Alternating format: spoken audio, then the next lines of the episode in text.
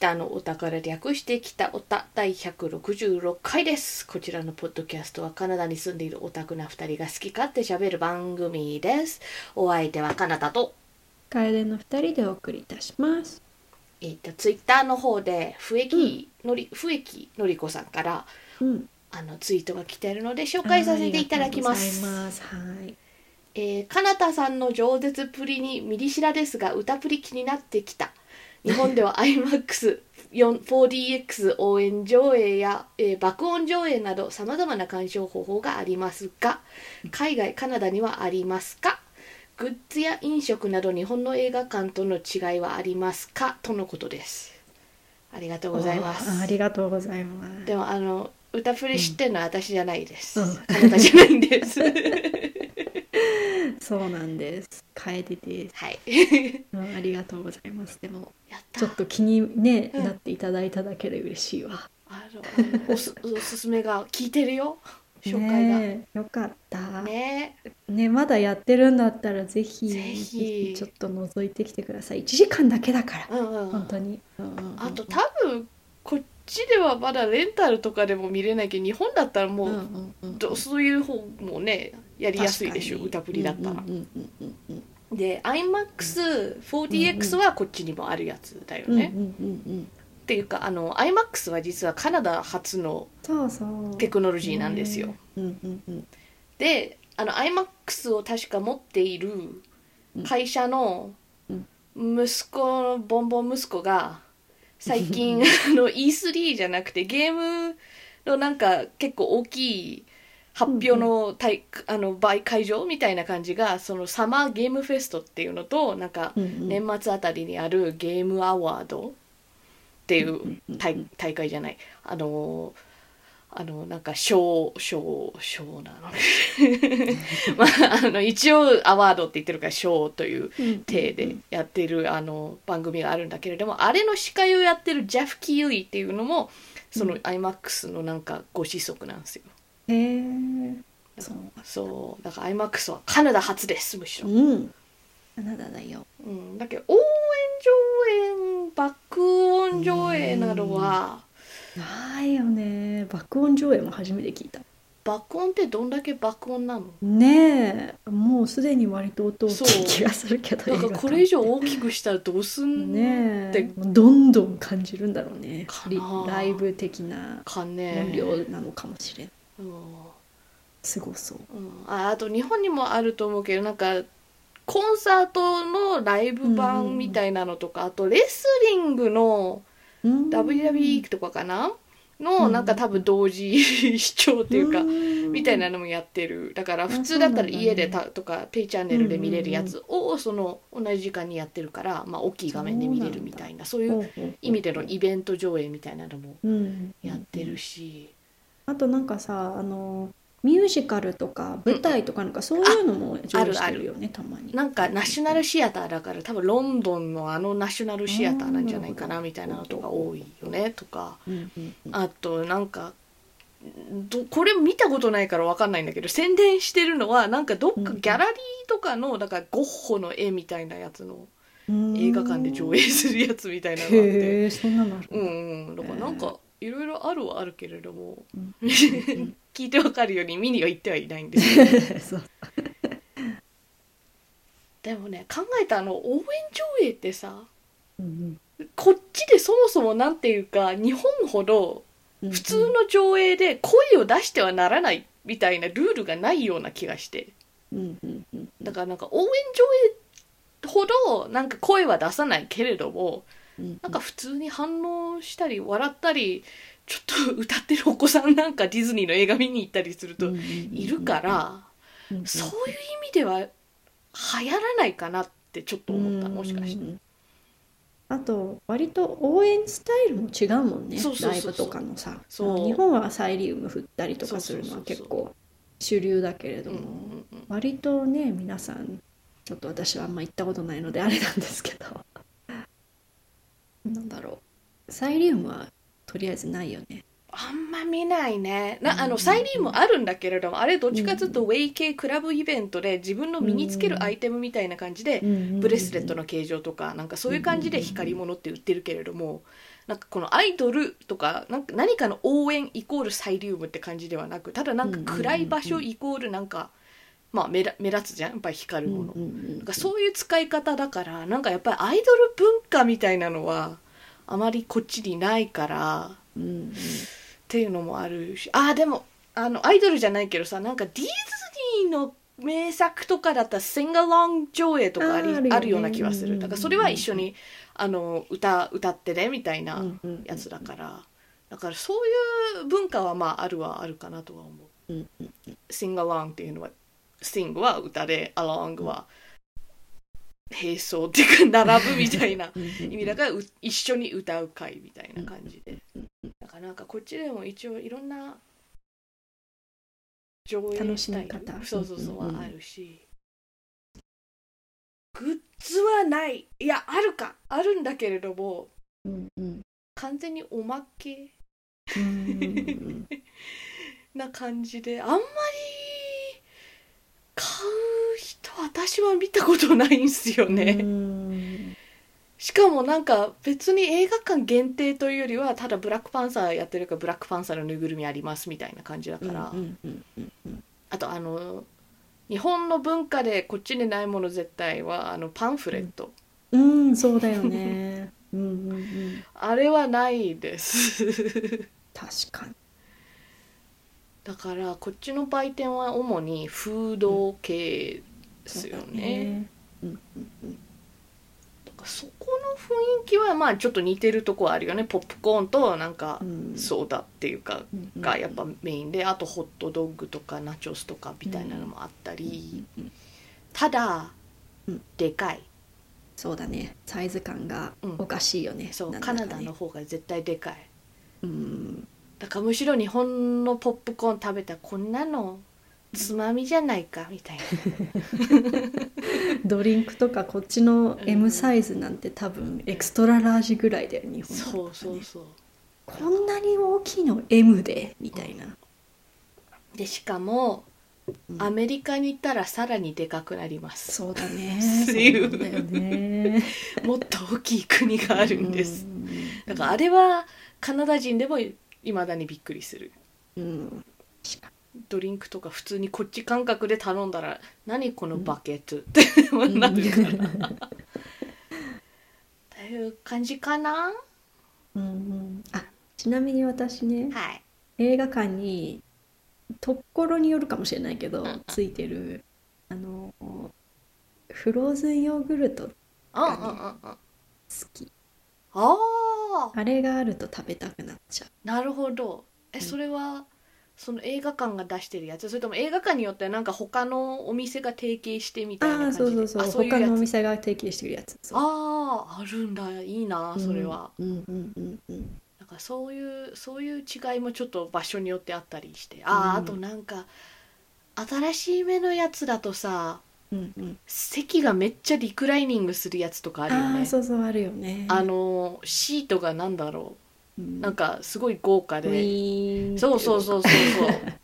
本当に一人用のなんかソファーみたいなやつで。うんうんうんもうほぼ寝転がって見れるみたいなのとか、なんかお酒が出るダイニングサービス付きみたいなのとかもあったりする気はするけど行ったことない。うんうんというわけで、うん。の笛木さんもうん。うん歌ぶりススターリッシュツアーズ。うん。見てくれるといいね。そう見てください。サイリウムとか、まあ、持ってったら楽しいと思うけど、ん。そうねそれなくても楽しいし、うんうんうんうん。というわけでね今回はねちょっと映画の話したくて紹介じゃなくてね、うん。うんちょっと前にうん。私のツイッターの方でなんかこう、あの話題になってたノートの記事があってうんうん。でそのノートの書いた人は特になんか有名な人とかでもなくあの多分そういう意味じゃ一般人が書いた文章なんだけれども、めっちゃ拡散されててうんうん。そちらがですねあの楓ちゃんは知ってる？RRR っていうあインド映画。はい。はいめっちゃ話題になってるでしょ。うんうん なんかアカデミー賞もあのうんベストソング部門取ったりとか、うんうん。日本でもめちゃくちゃ流行ったりだから,、うん。だからその人も多分そういう感じであの話題になってるから見に行ったらうんうん。その人のその暴力描写体制とその、うん。なんかレーティングとかあとなんかその日本でのおすすめの仕方とかもからもそういう暴力表現がなんかここまで強いと思わなかったみたいな感想で、うんうんだからこう自衛するにはもう他の人のそういうくあある意味なんか口コミとかあんま信用できないとかみたいな。うん。まあそういう感じの文章だったんだけれども。うんうんでのざあのちょっと有名人とかではないのにちょっとかわいそうだなって思ったのは割とリツイートされててうんうん。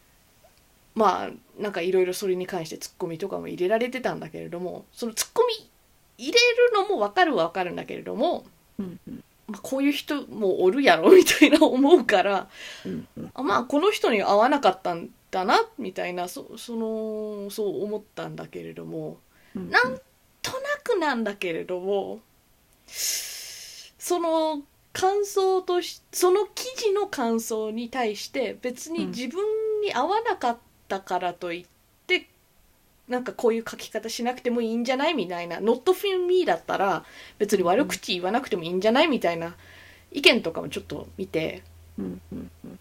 私はちょっとそれに対して物申したい。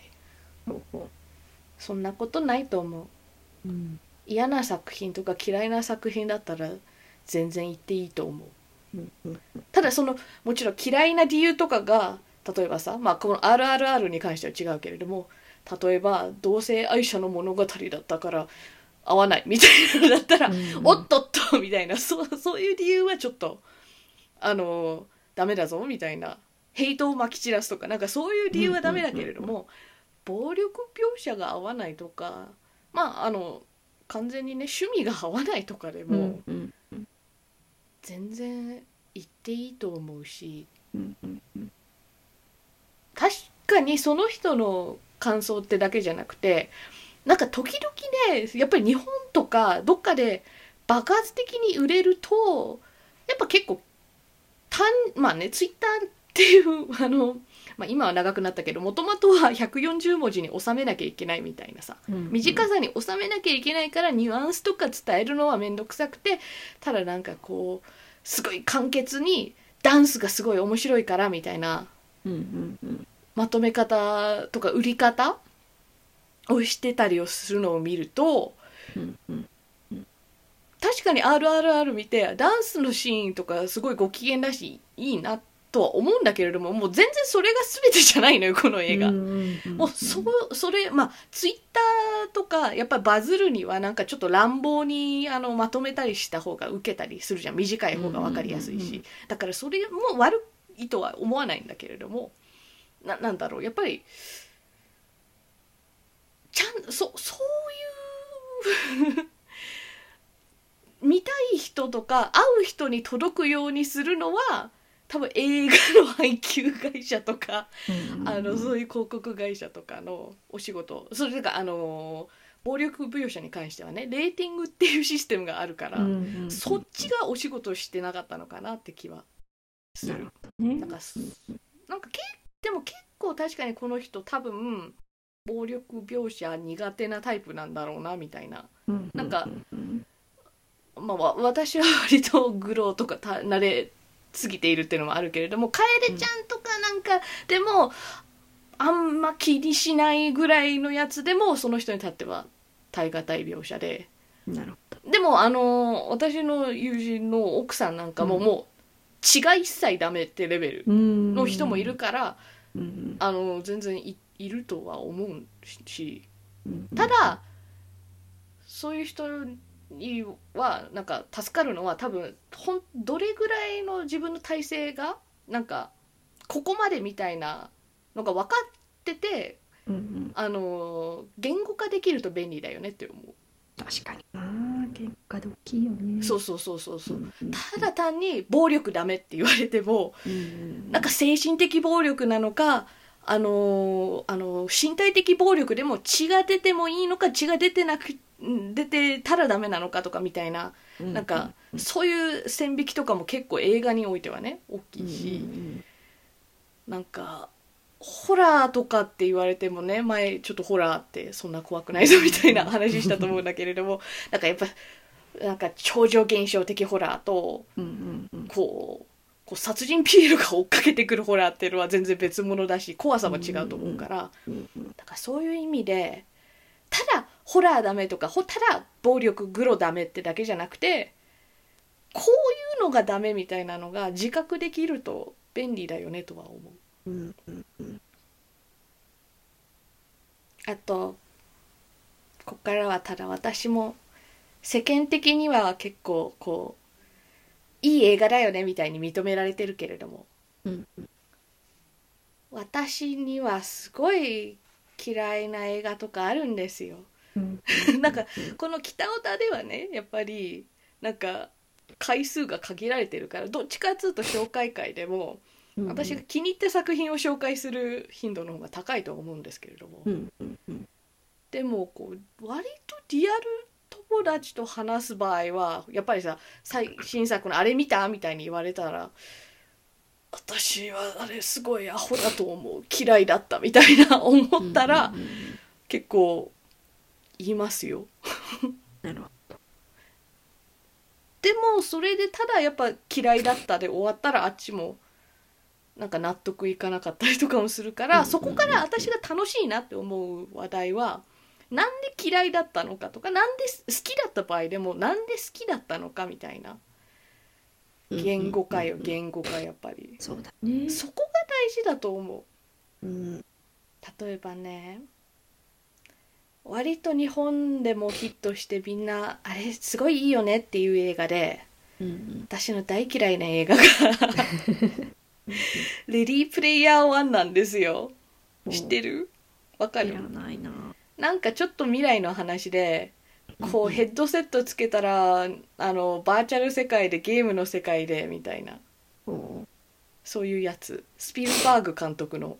うん？ああはいはいはい。なんかコロナ禍でやってたやつ？いやいやいやコロナの前々。あ前。そっか。うんうんうん。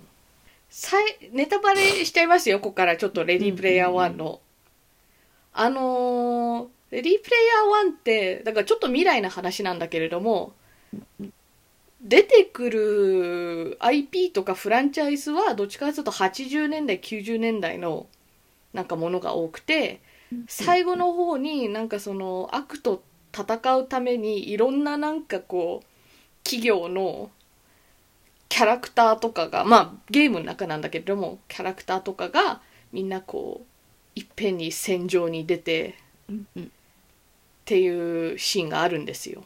うんうんその最後のシーンに出てきたいろんなフランチャイズが例えばなんかエルム界の悪夢とかアイアンジャイアントとかティーネージミュータントわかんない。とかなんかああのキャラ知ってるあのキャラ知ってるみたいなの中に、まあ、ガンダムとかも入っててうん。なんかそのガンダムなんかが日本で特に受けた気はするんだけれどもうんうんうん。私はむしろそのなんかキキャラクタービジネスがただいっぱいごちゃごちゃいるだけみたいななんか映画の画面の良さとか絵絵面の良さとかはなくだってさいろんなさフランチャイズってことはいろんな絵柄があってそれを全部統一するっていうのはもう無理なんですよ。うん。だからなんかそういうそういう画面でただなんかあ知ってるキャラだみたいな安易なファンサービスがもうゲロゲロゲロって もうそそんなちょろいんかみたいなちょろいと思われてるんか観客はみたいな。うんだってそういうさなんかいろんなフランチャイズが共演しない理由の一つは別にテクノロジーとかの問題ではなくお互いが競合会社で要するにマネーが絡むからですよ。だからこの映画ができた理由の一つっていうのは多分スピルバーグっていうやっぱね映画界の中でビッグネームがちょっと貸してって言ったらまあしまあこのためならなみたいな感じであの出して出させてあげたってだけで、うん。うんでもだからといってそんなにそれかっこいいかって思う あのねその部分がなくてもこのストーリー時代がすごい気持ち悪いんですよ。だからこっからはあのこの「レディープレイヤー1」という映画がすごく嫌いな私が語るこの映画のまとめなんだっていうことを前提で話しますけれどもこの映画だからちょっと未来なのね。なんか2045年とか未来なんだけれどもさっき言ったようになぜかなんか80年代90年代とかのポップレフェレンスがいっぱい出てくるわけ。だからそのその未来のそのバーチャルリアリティの世界を作った人がなんかどうやらその辺りの時代に思い入れがあってだから自分の作ったそのバーチャル世界にはそういうなんかネタとかモチーフとかをふんだんに盛り込んでいるっていうから2045年の若者もそれにドハマりしてんの。ノスタルジーとかはその頃の若者にはないはずなのに。うんうんそれでそのバーチャル世界の中になんだっけ3つの金の卵を見つけたみたいなことを言ってその金の卵を見つけた人が次のこのそのその作った後継者死んだんだったっけな？まあわかんない忘れたんだけど後継者が欲しいからその3つの卵を見つけし者にその後継者つまりこの世界を好きにできる権利を与えるみたいな感じでレースってかの、まあ、その宝物探しみたいなのがこの世界の中で始まるわけよ。でその卵が隠されているところになんかその研究者が昔共同開発していた他のもう一人の男の人ともう一人そのなんか女の人がいてもうその3人で要するにか三角関係みたいな感じだった。だけどその創始者じゃない2人がくっついてでもその思い出の地みたいなところにあの金の卵を隠しててうんで最後はまあそのだから主人公の男の子が見つけて、まあ、仲間たちと見つけて、あのー悪の大企業からあのこのこのバーチャル世界を守るみたいなストーリーはそこは単純なんだけれどもうん。その三角関係で 三角関係っていうかあっちがカップルが成立しててでも俺も好きだったのになみたいな感じにこう あの一方通行みたいな三角にすらなってない関係だったのがもうおめえ未練がましいなみたいな。好きだったんならもっとアクションかけなみたいな。なんかそういう思い入れがあるのはいいんだけれどそれをこう全世界に見せつけてしかも映画という作品の中でそれを見せてくるってことはなんかそういう気持ちの正当化みたいなのにもつながるわけじゃん。んだからその未練がましさがもう「はあ」みたいな。もうじじいなんだから。うん。もうなんううん。ん。もうその後の人生他にいいことなかったのみたいな。未練がましさを感じたストーリーとそのこの「レディープレイヤー1」っていう作品はスピルバーグ監督が映像化したんだけどその前に本だったの。うん。なんか本を書いた人はその80年代のなんかそういうあのギークカルチャーとかがすごい好きでうんみたいな人でなんかその人が書いた本のそのメインのアイデアみたいな一つがなんかギークもこうかっこいいなうなイケてるって思われたいみたいなのがにじみ出てるように感じてしまって。うんうんうん。だからその未来ね2045年という未来なのにまあといっても今とあんまりそんな変わんないの。なんかそういうゲーム世界があるってこと以外は。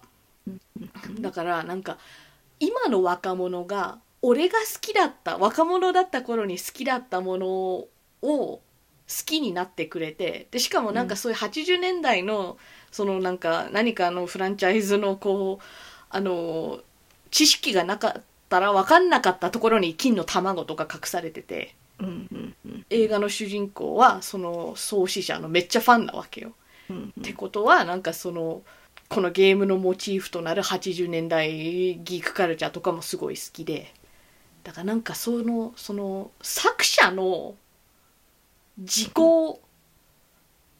肯定感なのかな、なんか俺かっこいいだろ。こんな80年代もの好きなギークの俺も今やイケイケだぜみたいな。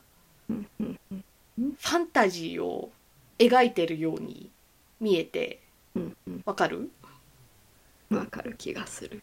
そういうのね私は付き合いたくなくて。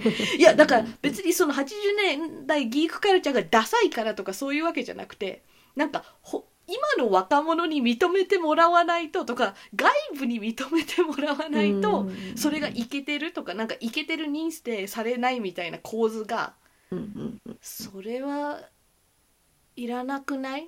うん今の若者には若今の若者が好きなものを自分で発掘とかなんかしてもらいたいわけであともうなんかその映画出たの2018とかだったんだけれどもその時点でもうもうギークとかナードがいわゆる社会で認められてないみたいな図式ももう古いって。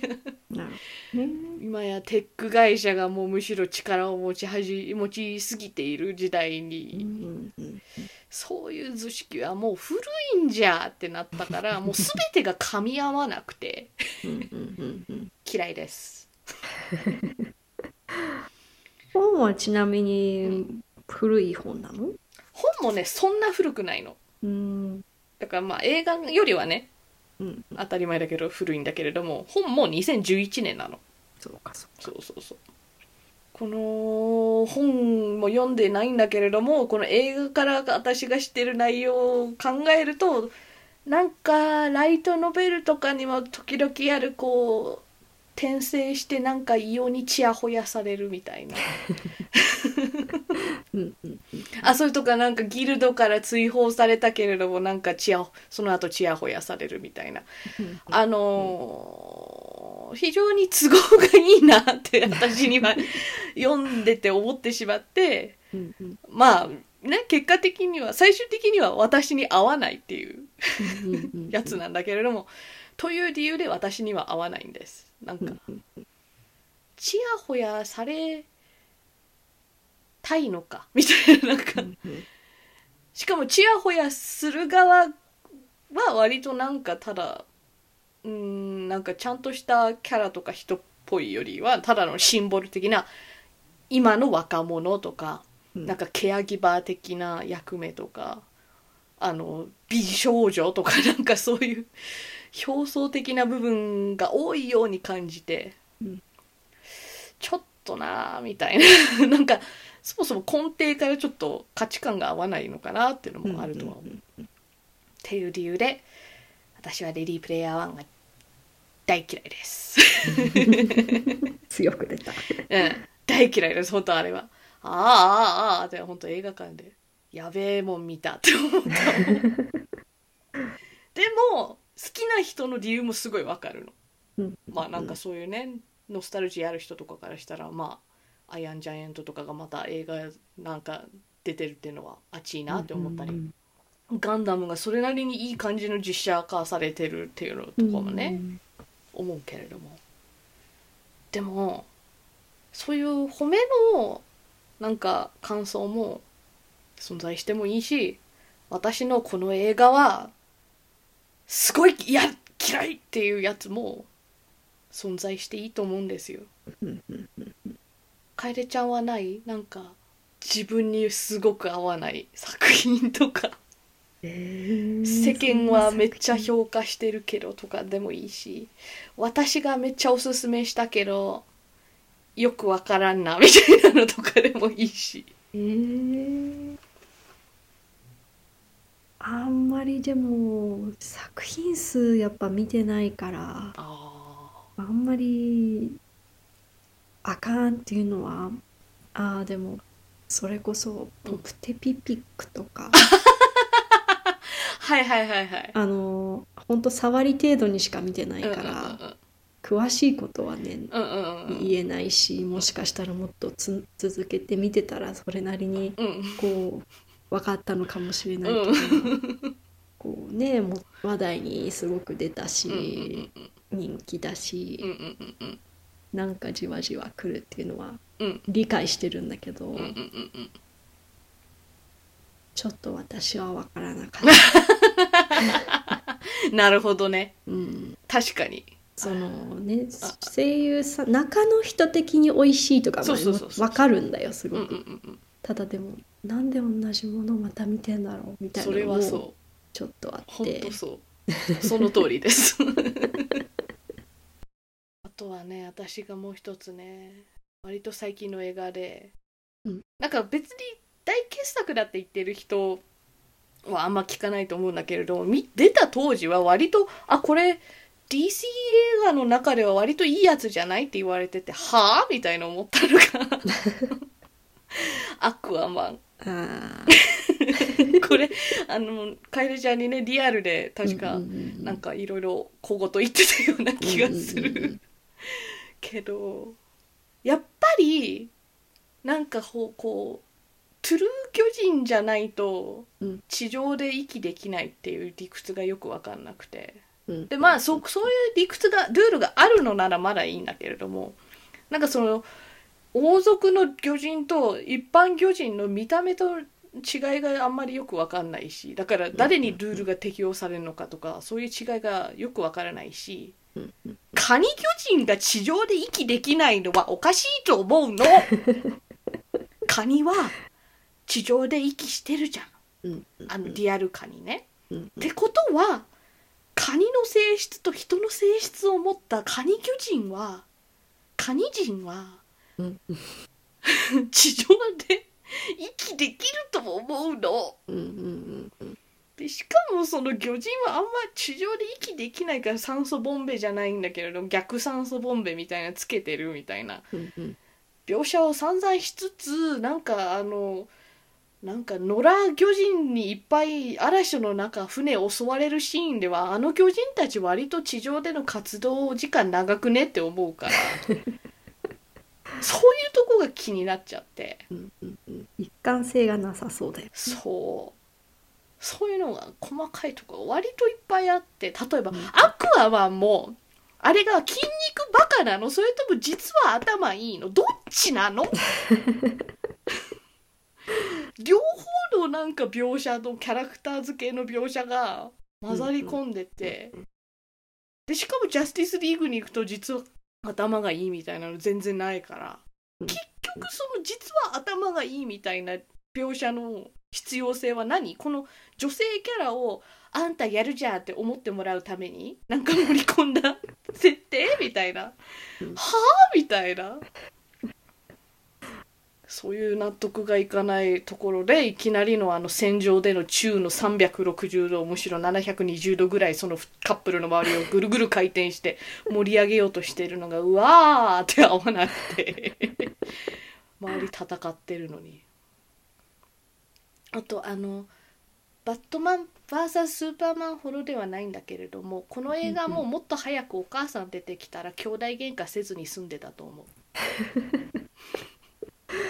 それだけではないんだけれども実はいあのイボじゃないイフ兄弟か。うん。うんで合ってる？お父さんが違う、うんうん。けどお母さん同じ。みたいな兄弟だから、なんかそれお母さんが死んだと思ってるみたいな理由もこう一つ戦う理由になっててでも実は生きててうんうんうん。なんか決闘してるところの決闘終わった後にお母さんがさーって出てきて「はっ母上!」みたいになるから「おめえもっと早く出てこいや!」みたいな話し合いで解決できたかもしれんがなみたいな。うんあとオープニングシーンがそのお母さんがあの昔その子供を産んだ直後ぐらいになんかあののお話なんだけれどもシーンで始まってそこではめちゃくちゃなんかバトルしてんのにそのラストバトルには全く参加しないっていうのもうん非常にあの意味がわからんくてうんうん。だってしかもそのさあの昔は戦士だったけど今は引退してるとかではないんだよ。うんもうここからもあもう特に遅いけれどアクアマンのネタバレガンガンしますけれども、うんそのお母さんはあのちょっとこう海底の奥深くのなんか見つからない謎洞窟で住んでたのでその謎洞窟なぜ他にも誰も寄りつかないかっていうとなんかモンスターとかいっぱいうじゃうじゃいるからみたいな危険なところだからなのよ。だからそんなところで一人でずっとサバイバル生活してたの？めっちゃバッキバキ倒してそう。だから今も元気なのよ。うん。そんな人をなぜラストバトルに出さないんですか監督。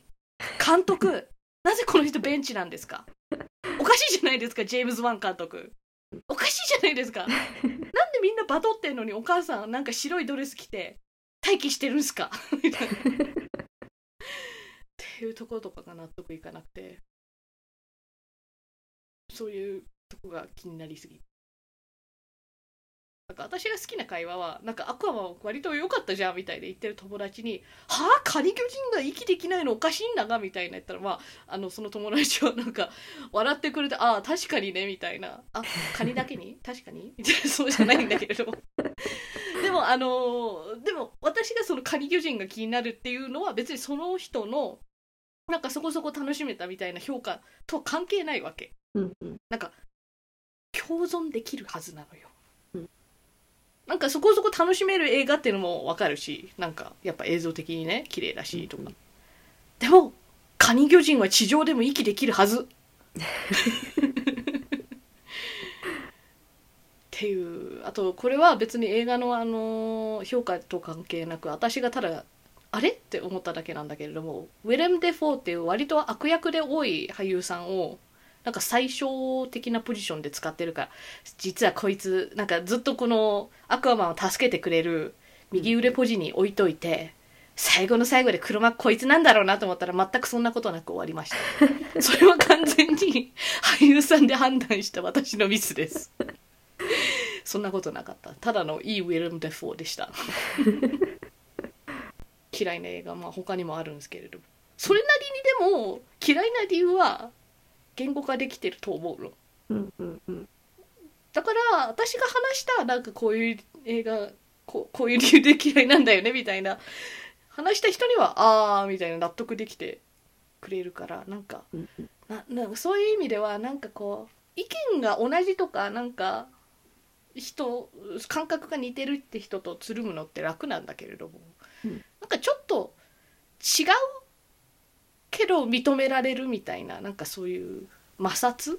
うんうんまあ過度の摩擦はやっぱりとかねヘイトスピーチとかそういうレベルはね行き過ぎてるから、うんうんうん。そういうのとは付き合わなくていいんですけれどもあんま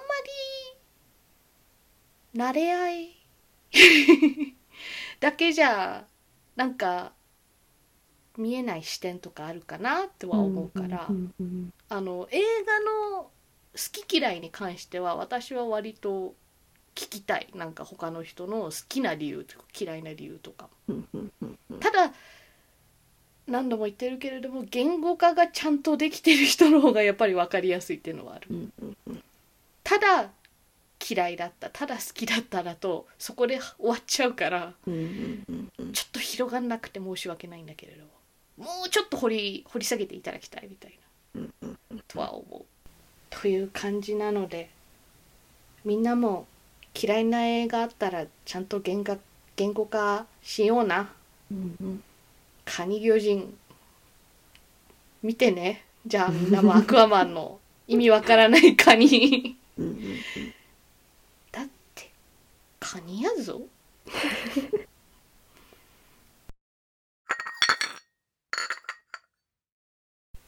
えー、北オタはお便りを募集しています。ツイッターでハッシュタグ北オタでつぶやいてください。いやお相手は楓と。かなたでした。それではまた次回。さようなら。楓ちゃんはアボカドトーストって食べたことある？ああ、アボカド乗っけるやつ？そう。あります。ある。